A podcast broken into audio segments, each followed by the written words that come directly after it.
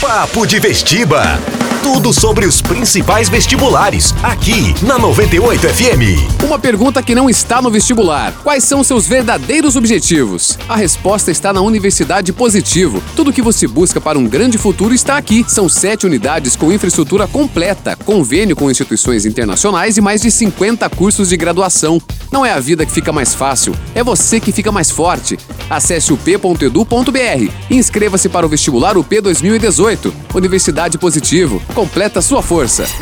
Olá, a gente começa agora mais um podcast da série Vestiba 98. A gente fala sobre os cursos de graduação, também fala muito sobre vestibular, para que os estudantes saibam, né, um pouquinho mais sobre esse mundo universitário, tirem dúvidas das diversas áreas de graduação.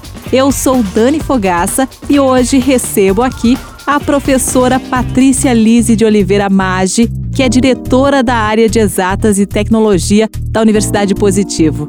Oi, professora, tudo bem? Olá, Daniela. Professora, vamos começar falando sobre o perfil do estudante que busca a área de exatas. Existe um perfil, professora? Existe.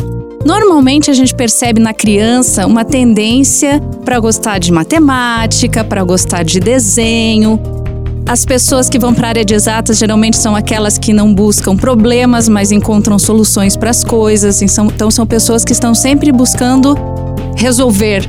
É, são pessoas bastante objetivas. Então, é uma característica bastante forte do pessoal da área de exatas. Mas não necessariamente a pessoa que não entende de matemática, não entende de estatística, não pode entrar no curso, não pode ir para essa área. É que são muitos cursos, então a área de exatas tem as engenharias, tem sistemas de informação, tem arquitetura, que é uma área de tecnologia já misturada com a área de artes, então não é apenas para quem ama matemática. E como é que está o mercado de trabalho para esse profissional hoje, professora? O profissional da área de exatas é sempre procurado pela indústria, pelo comércio, é, pelas atividades de prestação de serviço, justamente por essa característica de resolver, de produzir, de inovar. Então, é um profissional que é demandado em várias áreas, portanto, o mercado está sempre aberto para receber esse tipo de pessoa. E os salários, né? O pessoal pensa muito nessa parte, né? Quer saber aí a grana que vai receber aí no início do mês. Uh, como é que tá em relação a salários para o pessoal que opta pela área de exatas, a área tecnológica, enfim? É, o salário varia muito. Salários iniciais, obviamente, são mais baixos, mas já são acima da média nacional. E as pessoas podem tanto atingir salários altos como é uma área que permite o empreendedorismo. Então, muitas pessoas hoje não são assalariadas, mas são empreendedores. E aí, o céu é o limite. Agora, uma coisa nessa área que é destaque é também a atuação, né? Em vários segmentos. Isso. É, por exemplo, na área de saúde, é necessário tanto tecnologia de informação quanto engenharia para a produção de equipamentos, de diagnóstico. Então, existe muita tecnologia envolvida nisso. É, dentro de uma farmácia ou de uma panificadora, existe um processo de produção que pode ser otimizado, que pode ser melhorado por um engenheiro. É, a arquitetura, que tem uma parte artística e uma parte tecnológica. É, engenharia civil, que traz inovação para o mercado. Então, os engenheiros vão trabalhar na indústria, mas também podem trabalhar nos serviços, melhorando processos.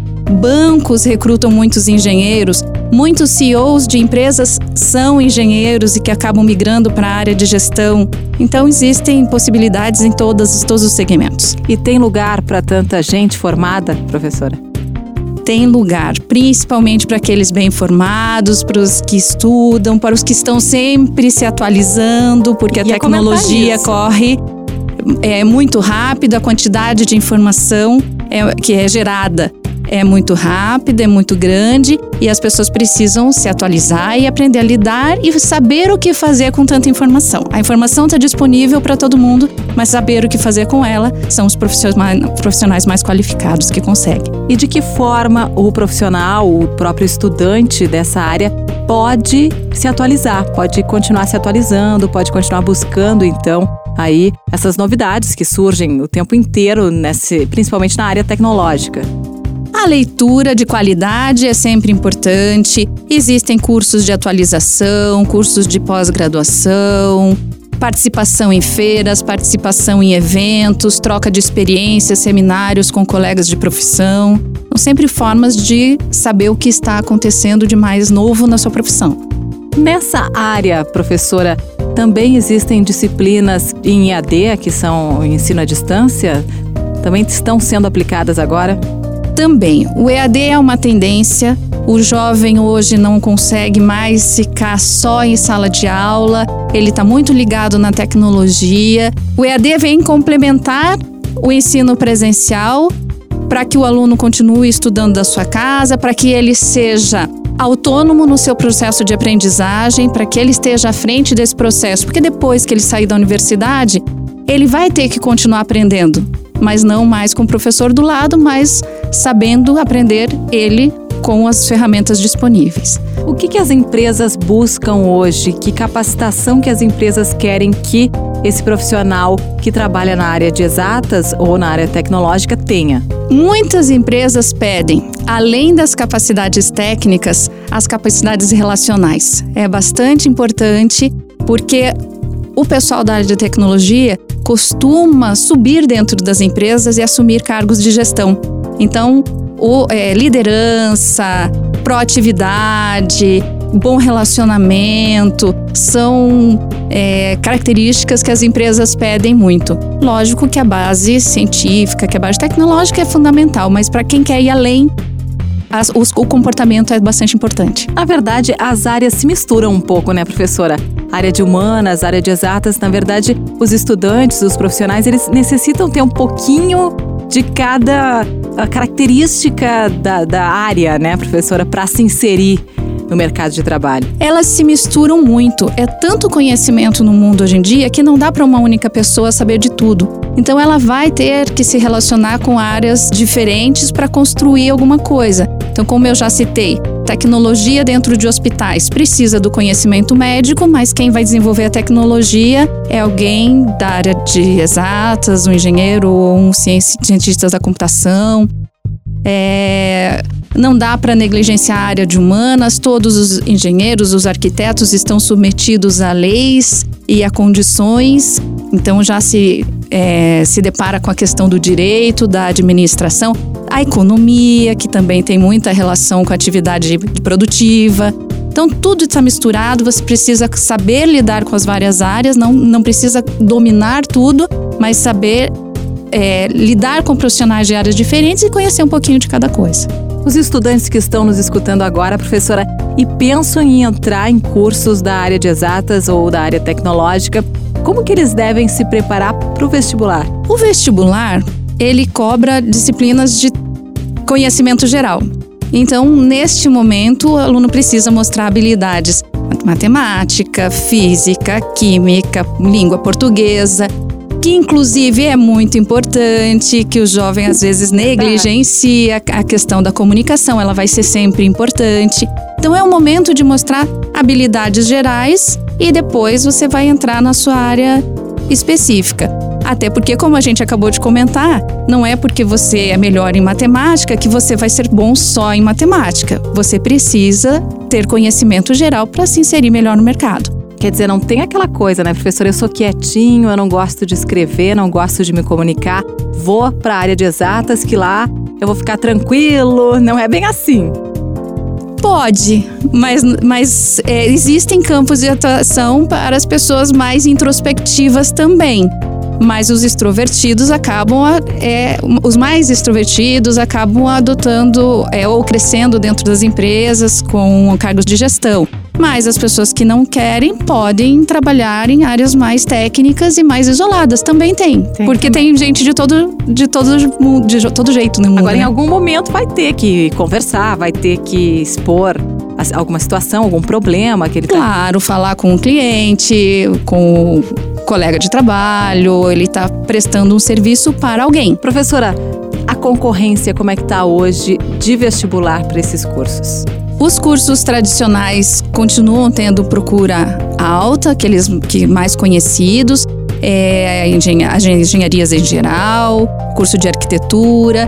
E cada vez mais está tendo demanda para a área de informática, engenharia de computação, sistemas de informação, análise e desenvolvimento de sistemas, porque o mercado está demandando muito desses profissionais. Startups surgindo o tempo inteiro. Né, Startups surgindo, novas empresas, novas ideias, mudando o jeito que a gente vive. Dica, dica para quem então quer seguir nessa área. Estude, se prepare, aproveite seu tempo na universidade, converse com seus professores, conheça seus colegas, faça seu network e aprenda principalmente como você funciona, como você aprende.